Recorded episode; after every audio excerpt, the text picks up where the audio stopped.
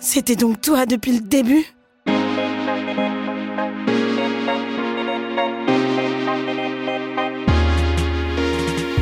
Dans ma vie professionnelle, l'un des reportages qui m'a le plus marqué est celui réalisé avec les femmes de Mossoul. C'était au printemps 2017 quand la ville était encore scindée en deux par une ligne de front opposant les forces de la coalition à celles du groupe État islamique. Daesh avait pris le contrôle de la région pour y imposer un califat sous lequel les femmes n'avaient pas le droit de sortir dehors, ne serait-ce que sur leur balcon s'il y avait un vis-à-vis. Autrement, elles devaient être entièrement couvertes, y compris le regard et les mains voilées. Elles devaient aussi être toujours accompagnées par un gardien, un maram, le plus souvent un père, un mari ou un cousin et une police des mœurs circulait dans les rues pour veiller au bon respect de ces règles. Le cas échéant, elles encouraient le risque d'être incarcérées et soumises à de multiples sévices physiques. Dans les quartiers libérés, les habitants de Mossoul que je rencontrais racontaient l'enfer qu'ils avaient subi j'avais visité un salon de beauté, l'un des premiers à avoir réouvert en ville. Les murs, je m'en souviens très bien, étaient entièrement roses avec des paillettes. La télévision diffusait la prière de la Mecque et l'esthéticienne arborait une abaya avec un sigle Chanel dans le dos tout en strass. Cette femme était rentrée en clandestinité sous Daesh pour continuer d'exercer son métier et avoir de quoi nourrir ses enfants. Bravant tous les dangers, elle visitait des clientes cloîtrées à domicile pour les maquiller, les coiffer, peindre leurs ongles et les aider à affronter leur vie de recluse. Je tenais à vous partager ce souvenir pour introduire le huitième épisode de Faire genre, qui est consacré à la notion d'émancipation et dans lequel on va beaucoup parler de sous-culture féminine. Faire genre est le podcast de l'Institut du genre coproduit avec Binge Audio et je suis aujourd'hui en compagnie de l'historienne des médias Delphine Chedaleux, lauréate d'une bourse de mobilité de l'Institut du genre. Bonjour Delphine. Bonjour. Delphine Chedaleux, vous intéressez tout particulièrement à la façon dont certaines sous-cultures féminines peuvent devenir des leviers d'émancipation. Vous avez étudié des communautés diverses, des groupes de passionnés de romans à l'eau de rose ou de séries télévisées comme Dallas et Plus belle la vie.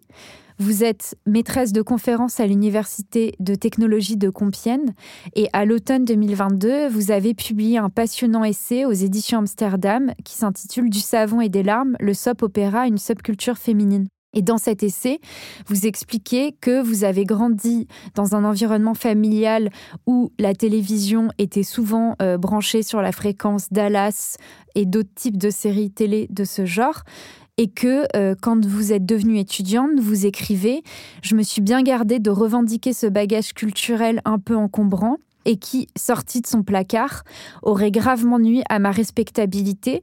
C'est du moins ce que je croyais. Surtout, cet aveu aurait menacé de dévoiler un habitus populaire, se manifestant par des goûts peu légitimes que je m'évertuais justement à corriger. Avouer mon appétence pour ce type d'objet n'aurait pas seulement fait de moi quelqu'un au goût un peu douteux, cela m'aurait immédiatement rangé du côté des femmes de classe populaire. Catégorie dont j'essayais précisément de m'extraire, n'ayant pas acquis suffisamment de capital symbolique pour pouvoir retourner le stigmate. Ce qui m'amène à vous demander, Delphine Chedaleux, qu'est-ce qui vous a fait changer d'avis pour vous lancer dans cette vaste entreprise de l'analyse des opéras c'est parce que j'ai entre-temps acquis une forme de respectabilité intellectuelle. J'ai des diplômes, euh, j'ai une position euh, au sein de l'université qui me permet justement maintenant de pouvoir retourner le stigmate d'une certaine façon et de pouvoir dire, euh, voilà, je, viens d'un milieu populaire. J'ai été, euh, moi aussi, comme les femmes dont je parle dans mes livres, baignée par euh, cette culture populaire euh, féminine, largement stigmatisée, etc. Et donc, je peux en faire un objet d'étude qui, du coup, devient légitime. Et dans votre livre, vous expliquez aussi que les textes sur lesquels vous appuyez, c'est beaucoup des textes états-uniens ou issus de la pensée nord-américaine, on va dire qui est peu présente en France. Vous venez combler un manque dans la réflexion française sur euh, toutes ces productions culturelles euh, plutôt associées aux catégories populaires, non? Oui, oui, absolument. En fait, il euh, y a dans le monde anglo-américain un champ de recherche qu'on appelle les cultural studies et encore plus précisément les feminist cultural studies. Ce sont en fait des sociologues de, la culture euh, qui s'intéressent aux cultures, aux pratiques culturelles euh, populaires, euh, mainstream, de masse. C'est un champ de recherche qui n'a pas fait école en France pour tout un tas de raisons notamment à, une conception de la culture qu'on a en France et qui est en fait une conception assez élitiste de, de la culture. Donc, euh, au cours de ma socialisation de jeune fille populaire, enfin, évoluant dans une classe euh, populaire, et donc euh, je me suis approprié effectivement ces travaux et je, je fais en effet maintenant un travail de traduction, de diffusion de, ces travaux. Le livre euh, sur le soap opéra, ça fait partie de ce travail, puisque c'est vraiment une synthèse de choses qui ont été écrites sur le soap opéra dans le monde anglo-américain, euh, en gros depuis les années 70. J'imagine qu'il y avait aussi une forme de dissociation cognitive peut-être entre euh, l'expérience de vous, ce que vous racontez dans votre livre quand vous étiez adolescente et que vous adoriez regarder Dallas ou avoir le résumé des épisodes avec votre grand-mère et euh, ce qui faisait euh, culture légitime quand vous avez pénétré le champ de l'université française, non? Oui, et d'ailleurs, le, j'ai ressenti le choc euh, au moment où je suis entrée à l'université, pas tellement, euh, pas tellement avant, où euh, j'ai découvert qu'en effet, il était absolument complètement contre-productif pour moi de revendiquer cette, cette culture-là, d'en parler, de euh, de, dire. Alors en plus, moi j'ai fait des études de cinéma. Euh, tout ce qui comptait, c'était vraiment le cinéma d'auteur, le cinéma le plus légitime, etc. Moi j'étais aussi cinéphile, mais dans, parmi ma cinéphilie, euh, il y avait beaucoup de, de films populaires. Et donc, effectivement, j'ai découvert à l'université qu'il m'était impossible, dans ma stratégie qui était la mienne à l'époque d'ascension sociale, on va dire, il était impossible et contre-productif pour moi de revendiquer ça. Mon enfance a été baignée donc par euh, tout un tas de séries euh, du type euh, Dallas, Côte Ouest, que j'ai beaucoup regardé, les séries adolescentes aussi évidemment, mais aussi des films du type Dirty Dancing, qui est un, grand classique pour les, filles de ma génération, du type Top Gun, Bodyguard, ces trucs-là qui appartiennent à une culture cinématographique dont on ne parle absolument pas dans les facs de cinéma. Et d'ailleurs, d'où vient ce terme de soap opéra qui donc littéralement en français signifie savon opéra? Le format, il naît euh, tout début des années 30. Et euh, c'est des feuilletons radiophoniques qui sont en fait euh, financés par des industriels qui fabriquent des produits d'hygiène, d'entretien. Au début des années 30, la radio américaine est en plein essor. Euh, et on se rend compte à ce moment-là que d'une part, le feuilleton, c'est un format qui marche bien, qui est peu cher à produire. Et d'autre part, que euh, les femmes sont celles qui écoutent le plus la radio. Parce que, ben voilà, les, femmes au foyer, elles sont euh, à la maison toute la journée. Et donc, les annonceurs décident de produire des feuilletons en direction de ces femmes sur les créneaux de journée pour pouvoir en fait en faire des véhicules publicitaires. Mais soap opéra, c'est un terme qui est inventé par des journalistes à la fin des années 30 pour se moquer en fait de ce format qui est déjà très largement stigmatisé, puisque voilà, on associe euh, le savon à l'opéra, donc une forme culturelle euh, légitime. Et par ricochet, ce que vous expliquez dans votre euh, livre, c'est que ces soap opéras, en fait, ouvrent un espace de réflexion sur euh, le vécu de, ces femmes. Et vous, vous utilisez même euh, l'expression de forum de discussion sur la féminité le soap opéra, alors sous des, euh, sous des atours un peu euh, futiles euh, et très stéréotypés, les soap opéras abordent tout un tas de questions sociales liées en fait à la vie des femmes. Donc on y parle de euh, divorce, on y parle de fausses couches, on y parle d'avortement, euh, d'adultère, de, maternité, euh, puisque bon, le, point de vue dans le soap opéra, il est féminin. Et donc, dans ces feuilletons, on, discute en fait de toutes ces questions-là qui sont liées à la féminité. Et pourquoi un forum? Parce que, en fait, euh, alors l'une des caractéristiques du soap opéra, c'est de multiplier les points de vue. Donc euh, il n'y a pas un héros, une héroïne, euh, mais une multiplicité de personnages qui, tour à tour, voilà, expriment leur point de vue. Et donc les personnages expriment chacun leur tour euh, leur point de vue sur telle ou telle question. Euh, c'est le cas par exemple sur l'avortement. Euh, il y a dès les années milieu des années 60, tout début des années 70, des avortements dans les soaps. Un personnage veut avorter et donc on va avoir tous les personnages autour d'elle qui vont s'exprimer sur la question. Donc c'est en ça que c'est un forum de discussion autour de, de la féminité parce que on y discute littéralement et on y dispute en fait euh, des points de vue euh, divergents euh, autour de questions liées à la féminité. Mais pour autant, ce que vous expliquez, c'est que le soap opéra, comme objet culturel, fait l'objet d'un vaste mépris je vais citer un extrait. Le mépris dont souffre le soap opéra est l'arbre qui cache la forêt, écrivez-vous. Il participe d'une plus vaste entreprise de dévaluation de la culture populaire féminine, c'est-à-dire des genres et formats culturels associés aux femmes et aux féminins, qui a pour enjeu la perpétuation des hiérarchies de genre et de classe. Le féminin, a fortiori, lorsqu'il est articulé au populaire, est ainsi souvent vecteur d'un capital symbolique négatif, c'est-à-dire que les genres culturels, les manières de s'approprier les œuvres, mais aussi plus largement les goûts et les modes de vie perçus comme typiquement féminins, ce qui ne veut pas dire qu'ils concernent uniquement les femmes, font l'objet, dans la plupart des cas, d'une dévaluation systématique, y compris par les femmes elles-mêmes, lorsqu'elles sont en quête de légitimation culturelle. Ce que vous êtes euh, en train d'expliquer fait écho aux travaux de la sociologue britannique Beverly Skeggs, qui a étudié cette notion qu'elle appelle la respectabilité et euh, cette hiérarchisation euh, entre euh, des objets culturels, par exemple, rattachés aux, femmes des classes populaires avec d'autres objets culturels jusqu'au sommet de la hiérarchie, on va dire les objets culturels des hommes, par exemple, contribue à les maintenir dans une position subalterne. Beverly Skeggs explique que la respectabilité a toujours été un stigmate et un fardeau de classe, une norme à atteindre. Au XIXe siècle, Engels décrivait cet idéal comme une chose parfaitement repoussante, une conscience fausse qui pénètre jusque dans la chair des ouvriers. Il faut entendre cette respectabilité comme une forme de corset social, d'après vous?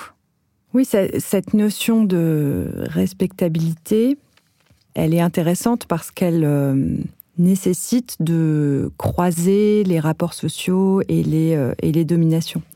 Ce que fait Beverly Skeggs, donc qui, qui, est une sociologue britannique qui appartient à ce courant des cultural studies dont je parlais euh, tout à l'heure, et qui étudie, euh, enfin, notamment qui a, qui, a, étudié dans le livre des femmes respectables une cohorte de femmes de classe populaire qui faisaient une formation dans les métiers du social pour montrer que ces femmes euh, sont les héritières d'une histoire de stigmatisation euh, des euh, femmes de classe populaire, des femmes des milieux ouvriers britanniques, et que la recherche de respectabilité qui est si importante pour elle. Donc elle en fait le concept central de son livre parce qu'elle s'aperçoit en les interrogeant au, cours de son étude ethnographique que c'est vraiment le, truc qui revient le plus souvent et qui traduit le mieux ce à quoi elles aspirent en fait.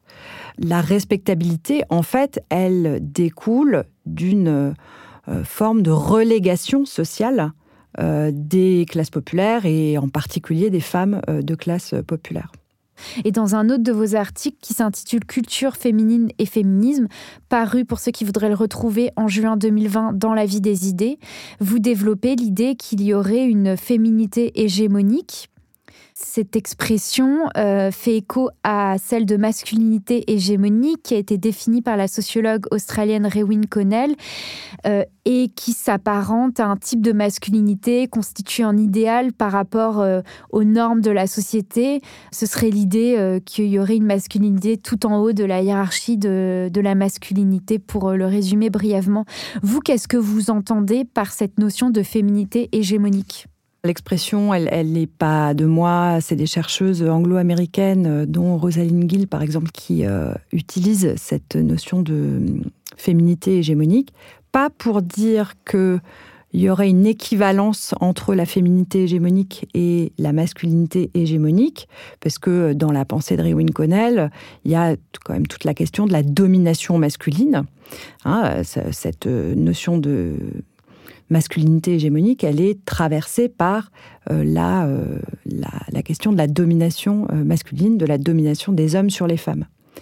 Donc, féminité hégémonique, ça ne veut pas dire qu'il y aurait des femmes qui tout à coup seraient les dominantes, seraient les grandes dominantes, si je puis dire.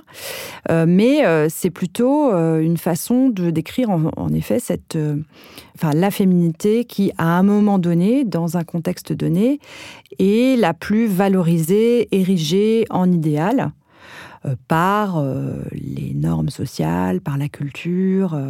si on devait définir aujourd'hui qu'est-ce que c'est que la féminité hégémonique, on pourrait dire que c'est euh, une féminité euh, des classes moyennes supérieures ou des classes supérieures, bénéficiant d'une autonomie financière, diplômée, vivant dans un, environnement urbain, cultivé, hétérosexuel, plutôt blanche, mais qui en même temps aspire ou est déjà mère, en tout cas pour qui la maternité c'est important, pour qui la famille c'est important. Ça serait ça, euh, si, on, si on devait décrire la féminité hégémonique aujourd'hui, une sorte de, euh, de, mix entre euh, une féminité émancipée et malgré tout tournée vers la famille et la maternité un rapport euh, au physique aussi. Je sais qu'il y a cette notion de capital esthétique euh, qui est de plus en plus discutée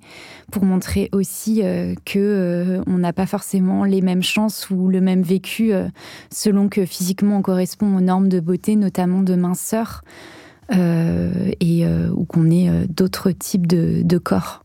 Oui, absolument. Et là aussi, on peut recouper avec la question de la classe sociale, et ça fait partie de tout ce que dit euh, Beverly Skeggs sur le rapport à la féminité de, des femmes de classe euh, populaire. Il y a évidemment la question euh, du corps, donc de la, de la consistance, si je puis dire, du corps. Il y a aussi la question des atours de la féminité, donc du vêtement, du maquillage, des ongles, etc. Il y a aussi la question du comportement féminin. Est-ce qu'on parle fort ou est-ce qu'on parle euh, doucement, etc. Comment on marche, comment on se comporte dans l'espace public? Et donc, euh, Skeggs, elle montre que euh, la féminité, le rapport à la féminité entretenu par les femmes de classe populaire, en fait, c'est un type de rapport, un type de féminité euh, dévalorisé, dévalué, parce que justement, ne correspondons pas à euh, ce qu'on attend euh, d'une femme respectable, hein, ce qu'on attend de la féminité hégémonique, qui n'est pas le type de féminité qu'elles incarnent. Et ce qui est euh, génial, si je peux me permettre, dans votre travail, c'est qu'en fait, vous montrez comment euh, ces objets culturels, donc euh, je vais reciter l'exemple de Dallas ou de Plus belle la vie, puisque vous les citez aussi dans, vos, dans votre livre, vous montrez comment ces, ces soap opéras sont aussi vecteurs d'émancipation pour les femmes des classes populaires. Et vous émettez même l'idée que ce serait une forme de réappropriation du stigmate les femmes qui consomment ces objets, elles sont pas aliénées euh, au sens où euh, elles euh, utilisent en fait ces objets comme levier de réflexion à la fois individuelle et collective, parce qu'il y a une dimension collective dans la consommation de ces objets. Il y a, des communautés qui se forment à plus ou moins grande échelle, mais en fait, ce sont des leviers de réflexion individuelle et, et collective sur eh bien, euh, tout un tas de questions liées justement euh, à euh, la féminité, à l'hétérosexualité, à la sexualité d'une manière générale. Ces spectatrices, eh bien, elles utilisent ces objets pour réfléchir en fait à, à ce qu'elles vivent et à ce qu'elles sont. Il y a une enquête géniale que je cite dans le bouquin, qui a été menée dans les années 80, auprès d'une communauté de spectatrices de soap-opéra coréens. Et c'était en fait des femmes euh, euh, coréennes immigrées aux États-Unis qui avaient suivi leur mari, en fait, euh, qui était venu étudier aux États-Unis. Donc elle se retrouvait à plusieurs comme ça dans une ville américaine et elle se retrouvait régulièrement pour regarder ensemble des soap-opéras coréens qui passaient pas à la télé et donc elle devait aller louer des cassettes pour pouvoir les, les regarder ensemble. Et euh, en fait, cette espèce de vidéoclub euh, se, transformait en, en espace de discussion un peu à l'image en fait des groupes non mixtes, des groupes de, de parole qu'on a observé dans les années 70, 80, etc. Ça devenait voilà un lieu de discussion euh, euh, qui, bien sûr, partait euh, des, des, des soaps qu'elle regardait, mais qui débordait largement ce cadre. Et donc, elle finissait par parler de, de leur mari, des conditions de vie à la maison. Et donc, finalement, ben, ces communautés, ces formes de sociabilité sont des lieux où voilà, on peut prendre conscience de soi et prendre conscience du fait que euh, sa condition euh, est partagée par d'autres. J'ai trouvé qu'il y avait un écho dans vos travaux avec euh, la notion de care. On a reçu Sandra Loger dans un précédent épisode qui a aussi beaucoup étudié les séries télé et qui expliquait justement comment le, visionnage de, séries télé, elle, prenait l'exemple de Desperate Housewives, permettait aux spectateurs et spectatrices de réfléchir ou en tout cas de travailler sur leur attention à autrui, aux soucis euh, des autres. Et vous, vous écrivez dans votre livre, les comportements féminins sont souvent disqualifiés donc dans les autres types de fiction euh, hors soap opéra au prétexte qu'ils reposeraient sur des réactions irrationnelles. Mais les soap invitent spectateurs et spectatrices à prendre au sérieux les fondements émotionnels et personnels des actes et des comportements des uns et des autres. On parle beaucoup des femmes populaires depuis euh, le début de l'épisode, mais je me demande quand même euh, qu'en est-il des femmes et des hommes des classes moyennes et des milieux bourgeois? Alors, c'est moins ma spécialité, si je puis dire. Les femmes de classe, euh, de classe moyenne et, de classe supérieure n'échappe pas en fait à cette question de la respectabilité parce que on le voit bien la, la stigmatisation euh, sexuelle par exemple elle concerne euh, toutes les femmes quelle que soit la classe sociale.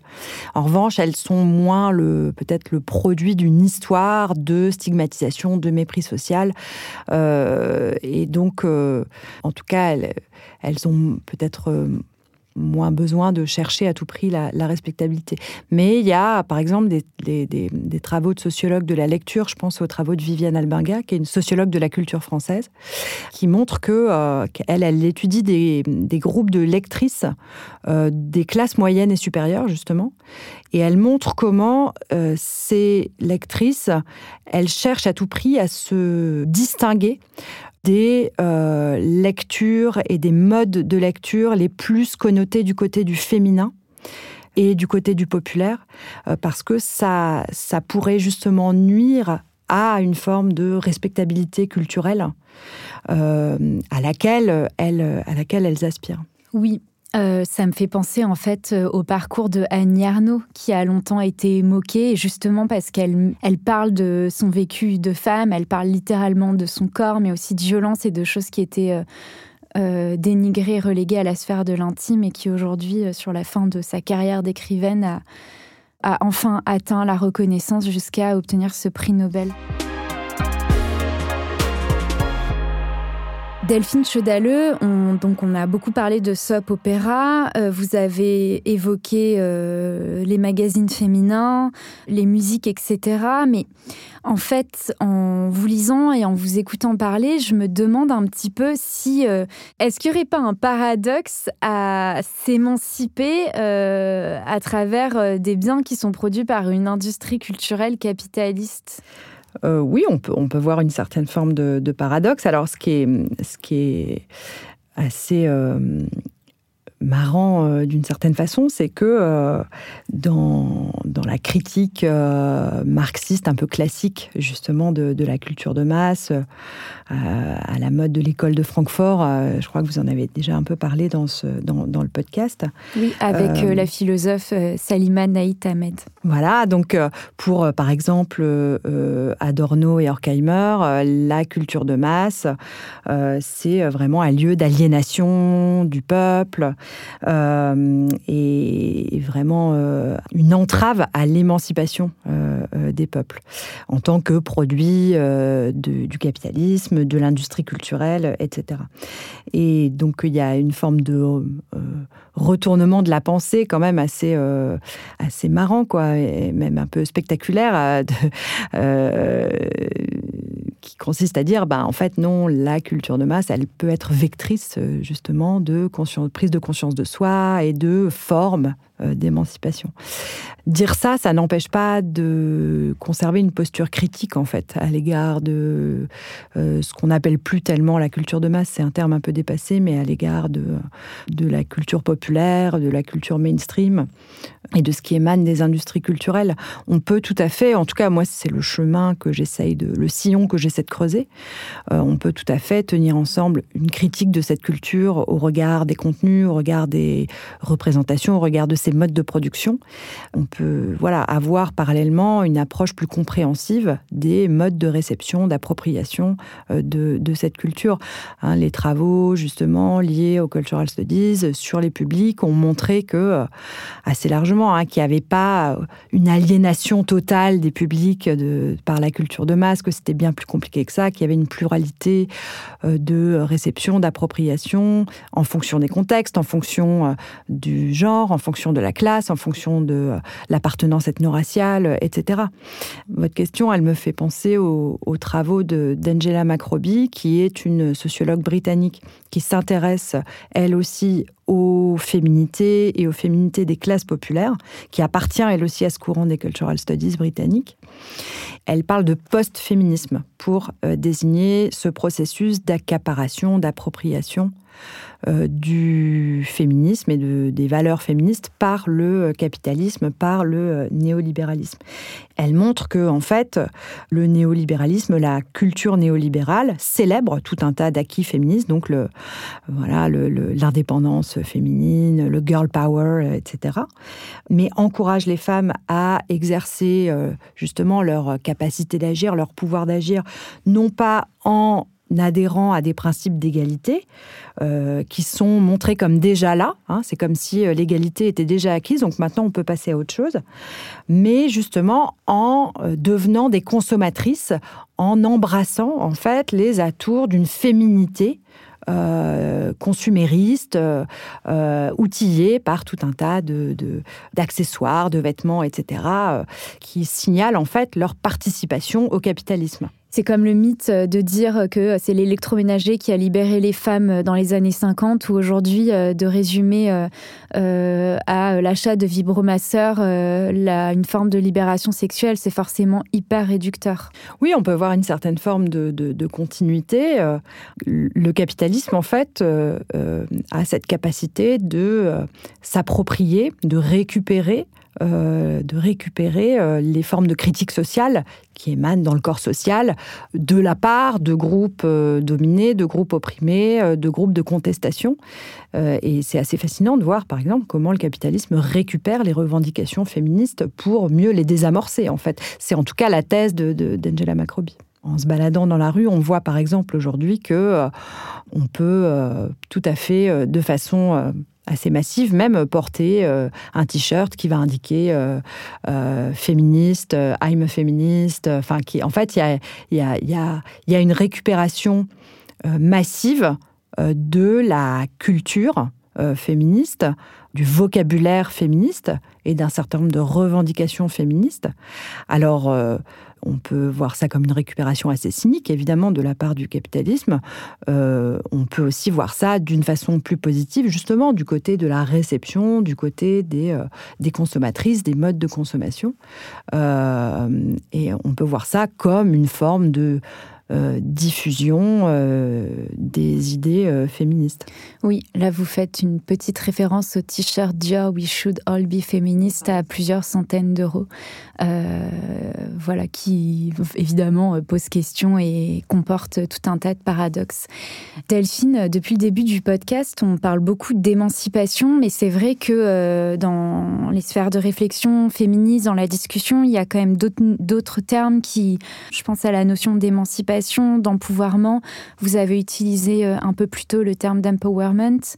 Je voudrais citer deux de vos consoeurs, les chercheuses Carole Biviner et Marie-Hélène Baquet, qui ont consacré un livre qui s'intitule L'empowerment, une pratique émancipatrice, paru à la découverte en 2021, et qui situe l'émergence du concept d'empowerment à la société états-unienne des années 70 et à la lutte contre les violences entre partenaires intimes. Je voudrais juste préciser que dans l'extrait que je vais lire, il est question de femmes battues. On est d'accord, euh, c'est plus un terme qui est utilisé aujourd'hui, mais dans cet extrait, ça renvoie euh, au mouvement qui a été appelé le mouvement des femmes battues, qui a permis euh, de politiser dans les années 70 le mouvement de lutte contre les violences entre partenaires intimes. Je lis l'extrait. Aux États-Unis, le mouvement des femmes battues, qui émerge au tout début des années 70, semble avoir été parmi les premiers à utiliser ce terme, donc celui d'empowerment. Il y caractérise alors un processus présenté comme égalitaire, participatif et local, par lequel les femmes développent une conscience sociale ou une conscience critique, leur permettant de développer un pouvoir intérieur et d'acquérir des capacités d'action, un pouvoir d'agir à la fois personnel et collectif, tout en s'inscrivant dans une perspective de changement social, l'empowerment est compris dans une démarche initiée par des individus et ou des groupes, démarche d'auto-prise en charge, de self-help dans le vocabulaire anglo-saxon. Qu'est-ce que c'est la différence entre tous ces termes? Pourquoi vous, vous, utilisez plutôt ce terme d'émancipation? L'émancipation, c'est un terme un peu, euh, un peu connoté, un peu ringard, un peu vieillot, parce que, euh, en fait, euh, il, appartient, disons, à une euh, tradition de pensée marxiste. Marx distingue en fait l'émancipation politique, qui est le fait d'acquérir des droits et de participer à la vie citoyenne, et euh, ce qu'il appelle l'émancipation humaine, qui serait euh, la suppression de l'aliénation, hein, le fait de se libérer de toute forme d'aliénation, de contrainte, euh, de, de, se reconnaître soi comme sujet politique à part entière. Et il y a une dimension un peu totalisante dans cette histoire d'émancipation, parce que un être émancipé euh, serait détaché de toute forme de contrainte, de toute forme d'oppression, de domination, d'aliénation. C'est peut-être pour ça que le, terme, ce terme, il est un, euh, un peu totalisant, quoi. Il est un peu il est moins utilisé peut-être aujourd'hui. Quand vous parlez du XXe siècle, c'est une référence à l'association entre cette idée d'émancipation et des luttes féministes? Oui, en fait, euh, cette question de enfin, ce, concept, ce terme d'émancipation, il a été donc euh, approprié par euh, des groupes opprimés, dominés, qui ont formulé des revendications pour se sortir de, la, de la domination. Donc on parle évidemment d'émancipation féminine, d'émancipation des femmes. En fait, en France, dans les années 70, on, les féministes parlaient plutôt de libération plutôt que d'émancipation, mais dans un sens relativement similaire. et c'est vrai qu'aujourd'hui, on parle plutôt de d'empuissancement, d'empouvoirment, de pouvoir d'agir, d'empowerment. Euh, je dirais que tous ces termes, pour moi, ils sont relativement euh, équivalents. Et la différence avec la notion d'émancipation, peut-être, c'est euh, la, la, dimension de processus d'acquisition à l'empowerment. Et peut-être que ce terme, il met davantage l'accent sur le processus plutôt que sur la réalisation totale d'une émancipation qui serait euh, complète. Et hum, c'est peut-être pour ça que c'est un peu plus facile d'utiliser ces termes. Il y a des groupes politiques et des groupes intellectuels qui revendiquent euh, ce terme d'émancipation justement comme euh, nouvelle forme d'horizon politique à atteindre. moi simplement, je, en fait, je ne l'utilise pas dans mes travaux, ou en tout cas avec prudence, parce que je trouve que ce que ça connote, c'est que il y aurait des formes d'émancipation achevées et donc des gens qui seraient émancipés et des gens qui ne le seraient pas. Et c'est pour ça que j'ai moi du mal à utiliser ce terme dans le sens où euh, ben en quoi euh, en quoi moi euh, en tant que chercheuse donc femme des classes maintenant supérieures en quoi je serais moi plus émancipée que, par exemple, les femmes euh, sur, lesquelles je, travaille. Il y a tout un tas de, réflexions féministes sur le fait de, justement, ne pas euh, reproduire des formes de domination et de pouvoir sur les gens qui nourrissent nos, recherches, en fait, et sur les femmes qui nourrissent nos recherches.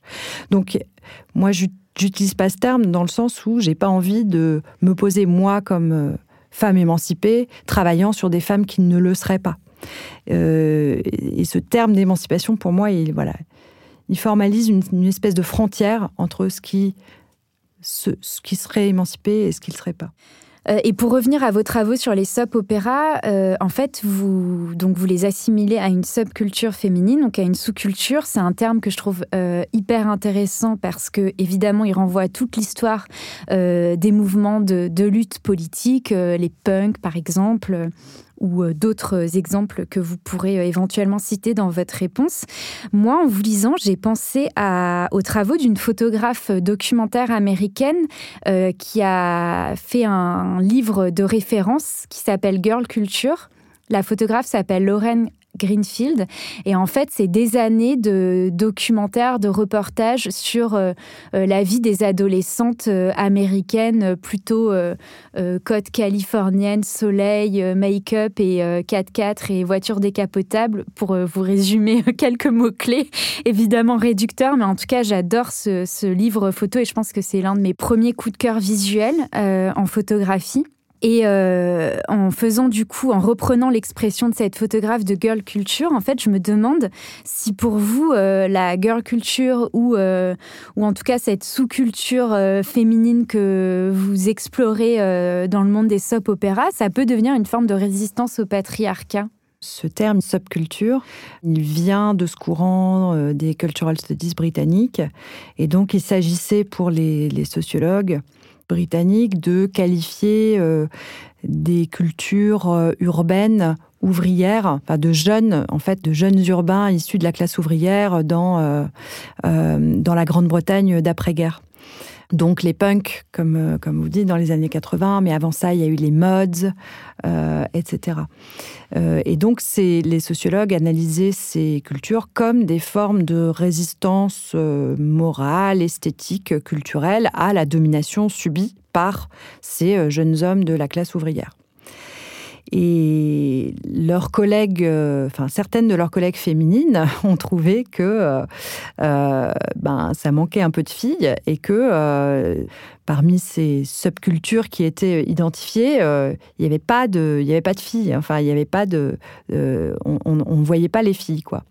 Et donc Angela Macroby, j'y reviens, et, Jenny Garber, qui est une autre sociologue britannique, ont proposé d'étendre en fait ce terme de subculture euh, aux cultures euh, des euh, jeunes adolescentes urbaines issues des classes ouvrières pour notamment qualifier toute la, ce qu'on pourrait appeler la culture de la midinette, donc la culture fan. Bah, voilà, je pense que ça se rapproche de ce dont vous parliez dans le livre que vous évoquez. donc la culture de la chambre, la culture de la groupie, des fans, de la mode, du vernis à ongles, etc., etc. Euh, et donc, euh, euh, Garber et Macroby, leur proposition, c'est de dire que ces subcultures féminines, en apparence, elles sont plus outillées directement par les industries culturelles et donc en apparence moins contestataires que les subcultures masculines, mais que en réalité, elles permettent à ces jeunes filles de négocier une expression d'elles-mêmes à la fois individuelle et collective, au sein d'un champ de contraintes qui est beaucoup plus important que pour leurs euh, homologues masculins, hein, puisque les filles, euh, elles sont plus restreintes, dans, notamment dans leur accès à l'espace public. Euh, et donc, euh, cette culture de la chambre, si on peut dire, ben, elle est plus compatible avec euh, les contraintes qui pèsent sur elle. Mais elle n'en est pas moins contestataire dans le sens où elle permet en effet de s'affirmer, de s'exprimer à la fois individuellement et collectivement. elle permet éventuellement des formes de prise de conscience de soi. Vous avez aussi étudié des communautés de lectrices de romans sentimentaux, Delphine Chaudaleux, et vous êtes particulièrement intéressée au forum de discussion sur Fifty Shades of Grey, 50 nuances de Grey, de la romancière britannique Erika Leonard. Bon, j'imagine que la plupart des auditoristes aussi connaissent ce best-seller, mais je vais quand même résumer en quelques lignes. Donc, c'est un roman érotique sur fond de jeu BDSM entre une jeune diplômée en littérature et un homme d'affaires. Le roman ou les romans, il y en a eu plusieurs, se sont vendus à des centaines de millions d'exemplaires dans le monde depuis euh, la parution en 2012 et le livre il a ensuite été adapté au cinéma pour devenir un blockbuster, donc un film, un énorme carton. Et vous, vous avez échangé avec des femmes lectrices de Fifty Shades of Grey et vous rapportez le fruit de ces recherches dans votre article. Construire un regard sur la réception de 50 nuances de Grey, une ethnographie en ligne parue en octobre 2020 dans la revue Poly. Et dans cet article, en fait, vous relayez la parole de certaines de ces lectrices que j'ai trouvées hyper intéressantes. Par exemple, l'une des lectrices qui dit La lecture de bouquins m'a montré que je n'étais pas euh, heureuse dans ma vie du tout, je ne vivais pas pour moi mais pour les autres. Et une autre vous raconte aussi que le fait d'avoir rencontré d'autres lectrices lui a procuré un sentiment de libération. Et elle dit aussi Je me suis complètement pas dévergondée, c'est pas le terme, ça me plaît pas, mais ouverte, je me libère grâce à euh, Fifty Shades of Grey. C'est un exemple probant d'un décalage énorme entre la critique féministe qui est faite de ces, euh, de ces livres devenus des films et la réception par euh, ce qu'on pourrait appeler les femmes ordinaires, mais enfin la, réception euh, très large quoi, de ces objets culturels. Et donc, qui sont désignés comme voilà des objets aliénants, parce qu'il est question euh, il est question de, domination. Euh, c'est une histoire euh, super caricaturale, en fait, hein, d'une jeune vierge qui tombe amoureuse d'un milliardaire qui pratique du SM et qui va, qui va aimer être dominée, en fait, par, par cet homme. Et on se rend compte en étudiant un peu de près la réception que, ben, justement, les lectrices ne sont pas des pauvres femmes aliénées parce qu'elles euh, parce qu'elles lisent. Euh, comme je disais tout à l'heure, euh, elles se servent en fait de cet objet comme d'un levier de réflexion à la fois individuelle, une partie des enquêtés témoignent de ça, de violences sexuelles passées par exemple, et puis c'est aussi un levier de réflexion collective, donc autour de tout un tas de questions liées notamment à la sexualité puisque l'objet invite à ça, hein, il y a beaucoup de questions de sexualité. Et ce qui est intéressant, justement, c'est de voir que, euh, en fait, euh, ces femmes, alors d'autant plus qu'elles sont réunies en collectif, donc euh, Internet permet ça, créer des ça permet de créer des communautés beaucoup plus larges que ce qu'on pouvait créer comme communauté avant ces collectifs de femmes, elles se servent de ces objets, enfin de cet objet en particulier, pour pouvoir exprimer leur intérêt pour la sexualité, l'érotisme, sans renoncer justement à leur respectabilité. Hein, parce que à l'intérieur de ces groupes, à l'intérieur de ces communautés, elles peuvent se lâcher, euh, parler euh, de sexualité, euh, d'érotisme et tout ça, même s'il n'est pas seulement du tout question de ça, mais elles peuvent le faire sans avoir, sans craindre en fait le jugement, le regard extérieur, et notamment masculin. Comment vous avez eu l'idée d'étudier ces communautés en lien avec Fifty Shades of Grey? En fait, euh, dans cette enquête, je me réfère beaucoup à une euh, chercheuse américaine, Janice Redway, qui a, euh, dans les années 80, étudié des lectrices de romans sentimentaux. Donc Janice Redway, elle a étudié les lectrices de romans harlequins aux États-Unis.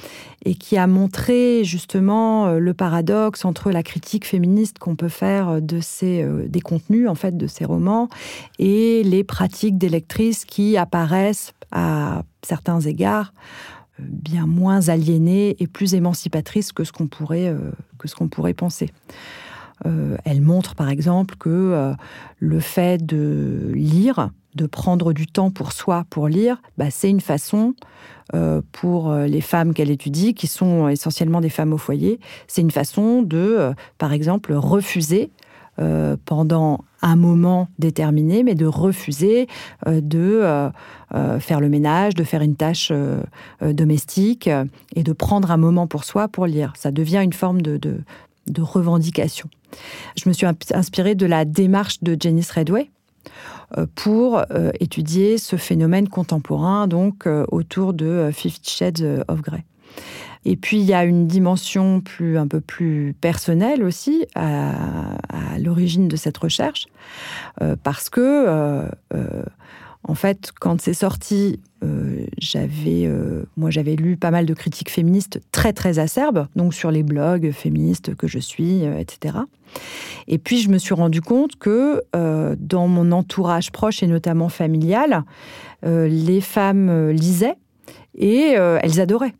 Et donc, moi, j'étais dans une forme de dissonance entre ma position d'intellectuelle féministe et ma position de, sœur, de fille, euh, etc., en essayant de comprendre le plaisir qu'elle retirait de, cette lecture. Et donc je suis partie de ce paradoxe-là euh, pour, euh, ben, pour essayer justement de, comprendre les ressorts en fait du succès de, des livres, du film, etc.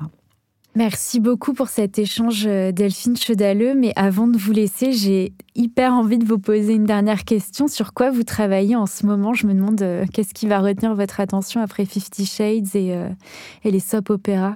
Je continue dans, à creuser mon, sillon, disons, des, pratiques culturelles féminines et populaires, en m'intéressant aux pratiques en ligne numériques euh, toujours autour de, la romance, en fait, du roman sentimental, euh, et plus particulièrement euh, sur des plateformes de type Wattpad, qui sont des plateformes de lecture et d'écriture collaborative de fiction, en grande partie sentimentale.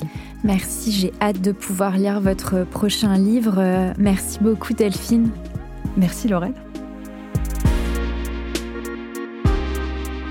C'était donc le dernier épisode de cette saison de Faire Genre et je tenais à remercier les membres de l'Institut du Genre, notamment Estelle Ferrares, Marc Pichard, Anne-Isabelle François et Héloïse Imbert mais aussi les précédentes invités de ce podcast, le sociologue Emmanuel Bobati, la philosophe Sandra Logier, l'historienne Florence Rochefort, la professeure en littérature Anne-Emmanuel Berger, la chercheuse en droit Lisa Carayon, la philosophe Salima Naït Ahmed et les enseignantes chercheuses Francine Niambeck Mebenga et Fanny Gallo, et vous aussi évidemment Delphine Chedaleux. Merci beaucoup d'avoir participé à ce podcast. Et j'en profite aussi pour remercier euh, l'équipe euh, avec qui j'ai travaillé, Camille Codor à la production et à la prise de son et à la réalisation, Thomas Plé, Paul Berthiaud, Estelle Collat. Merci beaucoup et à bientôt.